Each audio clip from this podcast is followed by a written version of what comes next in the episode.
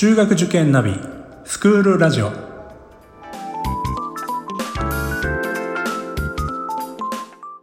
スクールナビゲーターののびるです。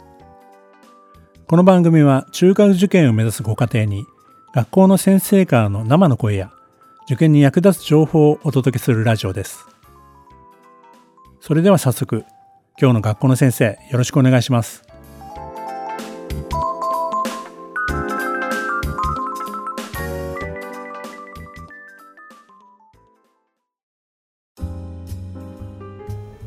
えー、ではですね前回に引き続き、えー、今日もですね法泉理数インターの藤校長先生にお越しいただきました。藤先生よろしくお願いいたします。よろしくお願いいたします。いや前回あの一期生のあの相沢さん素晴らしいお話いただきまして本当感動しました。いやでもああいうね卒業生がこういう場でお話しいただくのは本当にありがたいですし以前にもあのご出演いただいた時もですね大変あの在校生の話もとても面白くてあの本当に学校の様子って言いますかねそういうのがあのこういう番組ラジオでもなんか伝わってくるなというのは改めて聞き直してもそう感じましたね。本当にご協力ありがとうございます。いやこちらこそありがとうございます。今日はですねあのえっと、学力を伸ばしている学校としてあの法泉さんあのいろいろこう取り上げられる場面があるんですけどもその秘訣といいますかねあの実際にどういうふうにそういうことに取り組まれているのかをお伺いしたいというふうに思ってます。校長先生はこの法泉リスインターで大学を目指すって言った時に、まあ、どういうこう方針といいますかね子どもたちにもまた保護者の方にもどのようにお伝えされてるんですか？はい、あの私自身も、えー、大学を受験したっていう経験を持ってましてで私は、えー、1年目の時は全部、えー、不合格でで2年目になって不合格も味わいましたけど合格もまあ味わうことができて、えー、まあなんとか大学に入ることができたっていう経験を持ってるんですが、えー、振り返るとやっぱり自分のその方法論をつかむっていうまで、えー、極めていくっていうことはすごく成長につながるなと人としてのですね。だから私はその大学受験肯定論者なんで。えー、付属校では得られない、えー、受験経験が人を成長させるっていうこれはあの実感を持って語ることができるえー、でですので、えー、香港の生徒にもそういう成長体験をぜひ味わってほしいなというのがあのいわゆる進学文化っていうものを大事にしたいと思っている、えー、理由ですね。あの何が何でも偏差値の高いところっていう全然そういうことではなくて、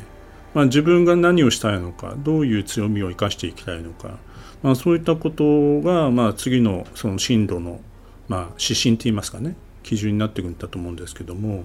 その辺りのところというのはあの例えば現場の先生であったりとか、まあ、進路指導の先生であったりとか、まあ、こういったところではどういう取り組みをされていらっしゃるんですか？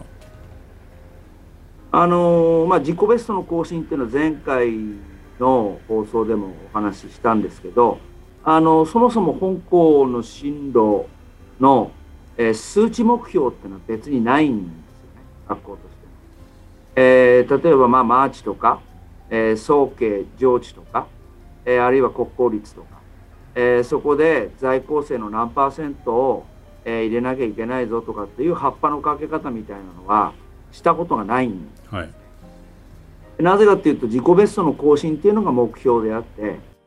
えー、でその今言ったような、えー、数字っていうのは結果として、まあ、出てきますからあの自己ベストの更新を目的とするその他のものは目的としないっていうやり方なんですね。えー、で、えー、自己ベストの更新っていうのはこれはあの言うのは簡単ですけど、えー、やる本人にとっては大変なことで、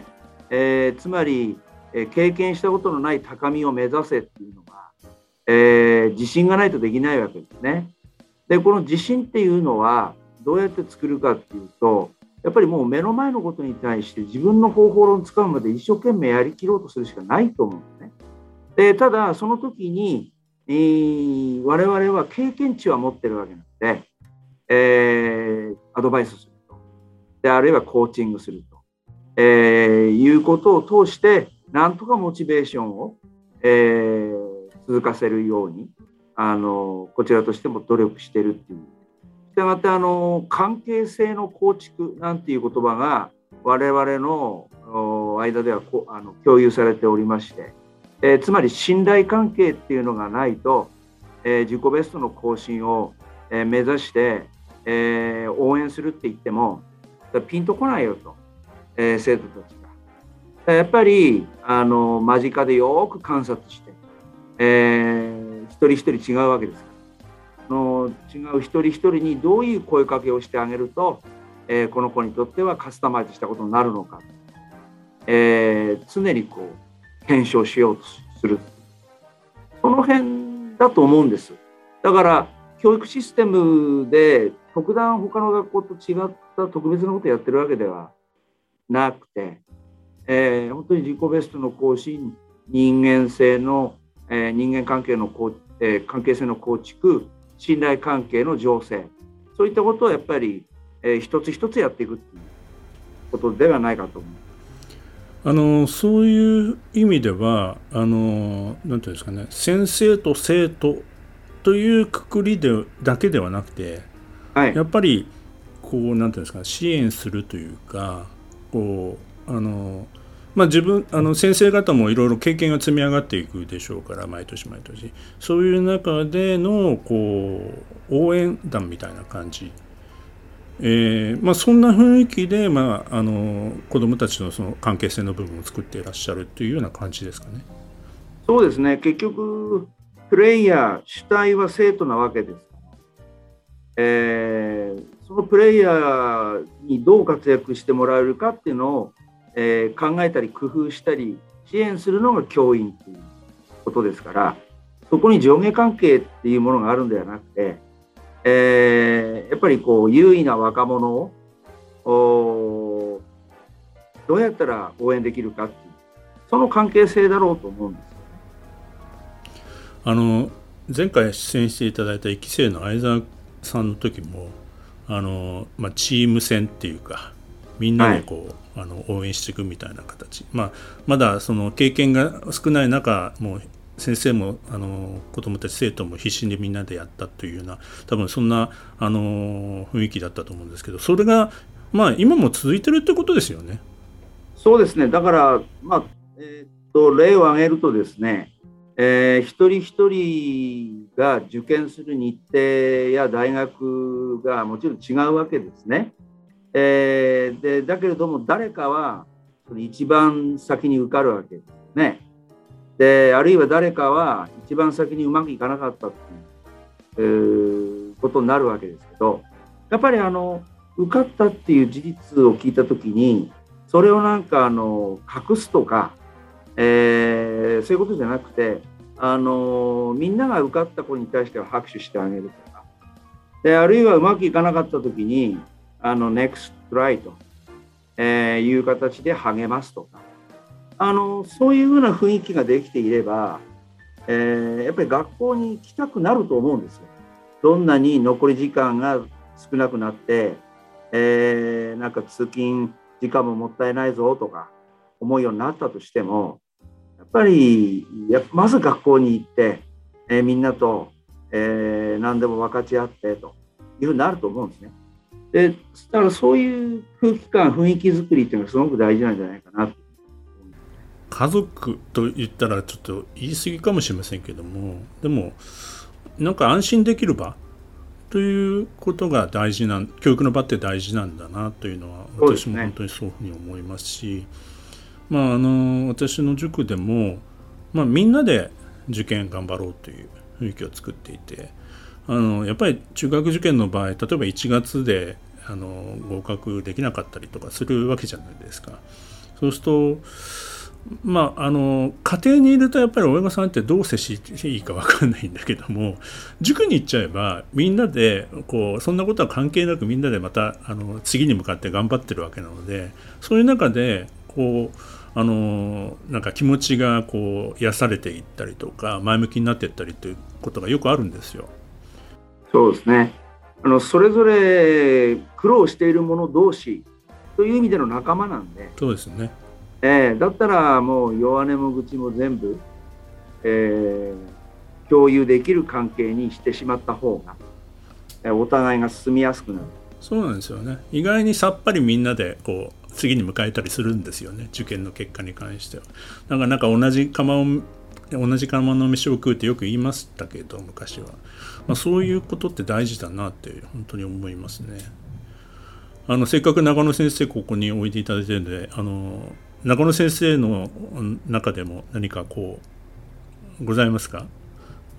あの今のお話で言うと、あの進路の先生方がですね、まあ、こういう生徒はあのうまくいくなんていう例でですね、あの出してくれるあの受験生の例えの中では必ずあの受験のた受験をですねあの例えば家族、友達のために僕は目標のために受かるんだ、目標学校に受かるんだなんていうですねコメントを残してくれる子がやはりあのこうなんか大学含めてですね自分の目標を達成していく子なんですよなんていうことをですねあの何人か進路のですね先生方がこう説明会で話すときに、まあ、皆さん同じような話をするんですね。なのでもう自分だけ頑張るとかっていう子よりはこう誰かのために頑張りたいとかでそういう思いをですね持ってる子の方が大学受験においては強いのかなというですねあの印象を持ってます。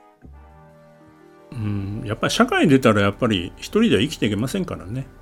だからやっぱり周りがあってこその自分これあの先日も相沢さん そういうふうにおっしゃってましたけど本当にあのこうサポートしてくれた周りのおかげだっていうあの受験に関しても言われてましたけども。まあ、やっぱりそういうあのことがこれからのこのなんていうのかな正解がないというかこう前例がない社会未来においてはより重要になってくるんじゃないかなと思いますね。そうですねあの彼にえー、相沢さんその、えー、いい医者っていうのは、えー、スキルが、えー、上だっていうことなのかそれとも人間性なのかどっちなんだろうねって雑談ちょっとこうしたことがあってそれやっぱり両方兼ね備わってこそやっぱり一流なんじゃないですか、まあ、彼は、えー、答えてくれたんですけどあのー、それはやっぱりあのあらゆる職業人にえー、通底することだろうし、え、っと受験勉強っていうその困難をそういう形でもし乗り越えてくれたら本当に成長できるんじゃないかと思ってます。あの中学受験もですね私ども成長の機会ってお話をさせていただいてるんです。あのこれは子どもたちだけじゃなくて親御さんにとっての成長の場でもあるからやはりその単純に受験して受かっただけで終わらなず終わらないところというか、まあ、むしろ中学受験って親が関われる最後の受験かもしれないので、まあ、そういう場として見てもらうとあのなんていうのかな自分親御さんがこう抱え込んでしまわないで、まあ、自分も成長できる場なんだっていうような見方をしてもらうと一つちょっとこうなんていうんですかね肩の力が抜くの抜けるのかなとか、まあ、そういうふうに、まあ、もちろんその受験間際になればねあのなかなか大変なことはいっぱいあるわけなんですけどもでも受験が終わった後に勉強したくないもう嫌だみたいな風になったらもう本末転倒でこれから先々学ぶことの方が長いわけなので、まあ、そういう意味でもその中学受験もその大学受験もあの、まあ、高校受験もそうですけどもや成長の場として捉えていくっていうのが、まあ、せっかく日本で生まれてどこかでまあ受験することにはなるわけなのでそういう捉え方が大事なのかなというふうにも私も思ってます。そうですねあの中学受験は親の成長の機会でもあるっていうのは私も全く同感でして、えー、というのはやっぱりあの順風満帆にはいかないわけですよね。でしかも自分がやってるんだったらまだあれかかるけど自分の子供がやってる正確に言ってやらせてるわけですから多分歯がゆかったりあるいは、えー、うまくいかないなって言って自分を責める親もいるかもしれないわ。からその時にやっぱりどんな価値観を持って中学受験を選んだのかっていうのがあぶり出されるはずなんですよね。でその時にまあ例えばこれだけ、えー、時間も、えー、いろいろと、えー、投資もしたんだし、えー、それに見合ったリターンがないと、え、満足できないんだっていうような、え、ことがあぶり出されてしまうのかそれとも、えー、あなたこんな学校に入れてよかったわねあなたの家の教育が良かったのよねって言われたいっていう価値観があぶり出されるのか。あのやっぱり子どもにとって成長のチャンスを上げることができた家庭なんだっていうことに誇りを持ってもらった方がいいと思うんですね。12歳で何も決まらないですから将来。だからむしろ自己ベストの更新に挑む最初のチャンスを得た。それを子供に我が子にあげることができた。いい家庭だ。っていうことでいいのかなと。でそこから6年後に大学入試のチャンスがまた来るわけでその6歳っていうのはもうかつての12歳とは全然違ってますんでねそこはもうやっぱり自立して、えー、立ち向かってもらわないといけない年齢になってるわけですからだから逆算してその6年前に練習のチャンスをあげたんだっていうような構えでいてもらった方がですね別にその中学入試で最終学歴が決まるわけでもないわけなんでね。あのよくだから自分の価値観何のために中学受験するんだっていうのをあの考えてもらうチャンスでもあるのかな本当そうですね。あの本線リス・ウィンターさんはいろんなこう入試多様な入試をされているので、まあ、そういう中で、まあ、その我が子にとってあこの入試ならいいんじゃないかみたいなことを選択できる学校さんもあるわけなので、まあ、そういう意味でのこう現在のあの我が子の自己ベストの更新を目指すためにこの入試を受けるとかあの最初のトライとしてやってみるとかいうこともあのできる学校さんだと思うんですよね。そうですねだからそもそも中学受験ってなんで算数国語理科社会の4つで成り立ってるのかっていうのを誰も解説しないじゃないですか。であえて言えばカテゴリーのリーダーになってる、えー、難関校がそのスタイルを崩さなければ、えー、それが主流になっていくっていうヒエラルキーなわけじゃないですか。だけども今の時代っていうのは、えー、やっぱり選択肢がいっぱいあるっていうのが大事なことで、えー、選ぶっていうのは主体的な行為ですから、えー、だから中学に入りたいから三国リーシャをやりなさいってなんでってもし聞かれた時に答えられる人多分いないと思うんですよ。それはそういうふうになってるからだとしか多分言えない。えー、そしたらやっぱり、えー、受験するのは本人なんで12歳なんでその子にとって、えー、見合う入試カスタマイズできる入試は何だろうねって言って親子で相談して決めてもらう。これも幸せな話じゃないかなと、えこの入試だからこの学校に入ったんだ。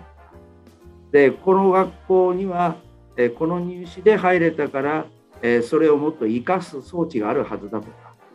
あのこれ主体的な選び取り方だろうと思うんです。そういうあの中学受験に対して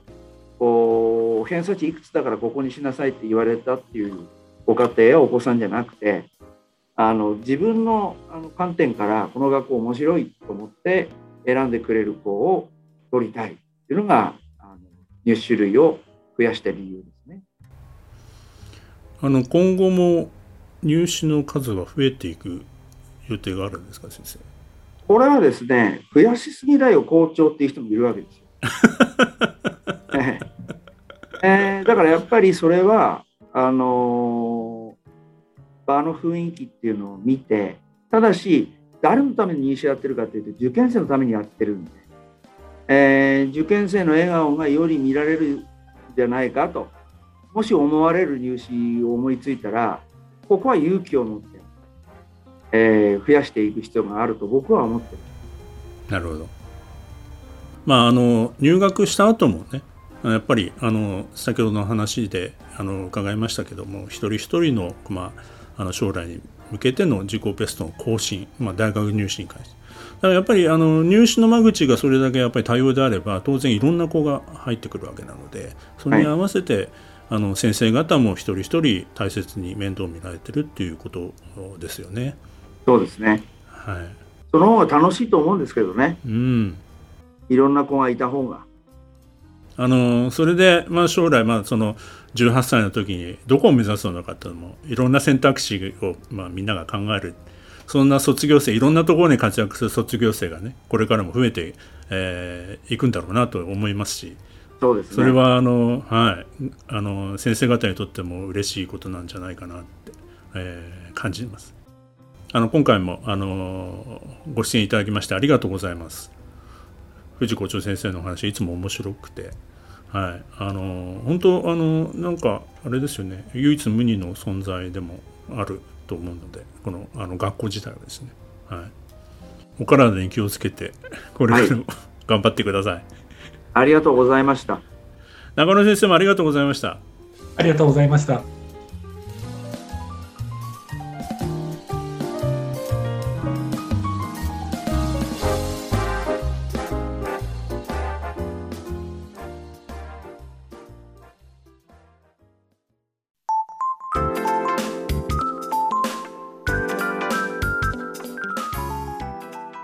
この番組では番組への感想、出演してほしい学校など皆様からのお便りをお待ちしています。また、受験に関する質問や相談にもお答えしていきますので、番組の概要欄のリンクや Twitter のダイレクトメールからお気軽にお寄せください。Apple、Amazon、Google、Spotify などの無料のポッドキャストアプリから登録または購読のボタンを押していただくと更新情報が届きますので便利です。それではまたスクールラジオでお会いしましょう。